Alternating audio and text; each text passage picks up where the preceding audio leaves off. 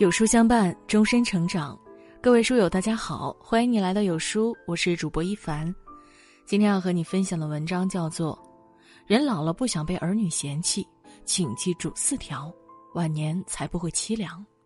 一起来听。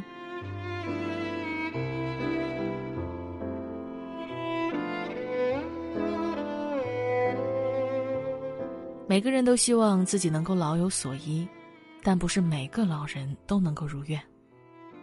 人老了，一定记住这四种活法，才不会被儿女嫌弃。一，人到晚年，不要以过来人的身份干涉子女生活。为人父母累了大半辈子，为的是把子女抚养成人，他们的初衷也都是想让自己的孩子好。可是呢，有些父母用错了方法，他们喜欢用自己的人生经验来指导子女的生活。然而，时代不同了，观念也不同了，每代人都有自己的价值观念和生活态度。父母那一代的经验不一定完全适用于子女这一代。一位大妈今年六十多岁，老伴儿患病去世后，儿子跟儿媳妇把她接到市里，大妈很开心。住一起之后，她帮媳妇儿操持家务，有空呢还带着孙子，一家子其乐融融的。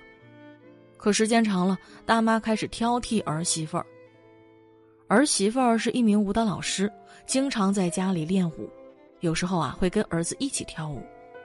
大妈接受不了，说是伤风败俗。最终，大妈被送回了老家。生活中，类似大妈这样的老人并不在少数。鞋子舒不舒服都是脚的事儿，子女长大成人、成家立业，父母的任务已经完成了。之后他们有自己的路要走，做父母的最好不要对子女的生活指指点点。二，人到晚年尽量不要麻烦儿女，做自己能做的事情。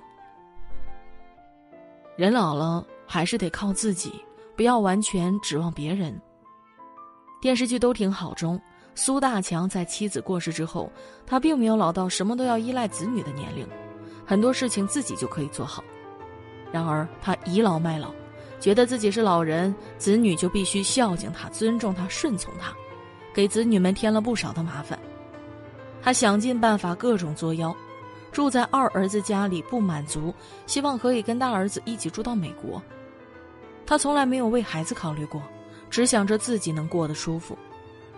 庆幸的是，最后明玉终于还是把他接了回家，好好照顾他。然而，生活中这样的父母未必有苏大强这么幸运。如果父母本身可以照顾自己，却早早就依赖子女，给子女添麻烦，相信再孝顺的人也会不耐烦。三，人到晚年不要过度依靠儿女。更要注重自己的身体健康。人到老年，照顾好自己就是对儿女最大的帮助。成年人的生活已经够难的了，家中老人身体健康时，日子过得忙碌，但也算幸福。但家中老人一旦病倒，生活就发生了翻天覆地的变化。自己要上班，老人需要照顾，孩子需要接送，生活工作一团糟，可谓是苦不堪言。其次，久病床前无孝子。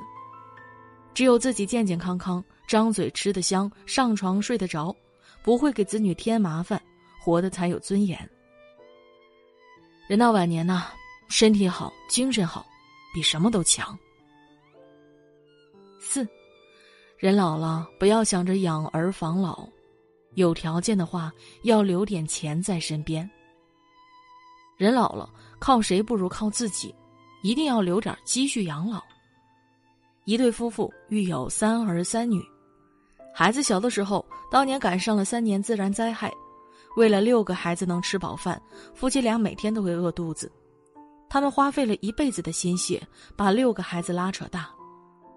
儿子结婚，女儿出嫁，掏空了夫妇的家底，他们毫无怨言，只希望将来自己年老的时候，孩子们能孝顺他们。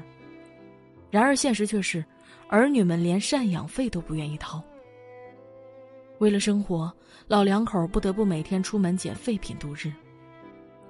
曾经听到一位老人说：“我养儿女是本分，是应该，人家养我是麻烦，是负担。老人的话，想来还真是凄凉啊。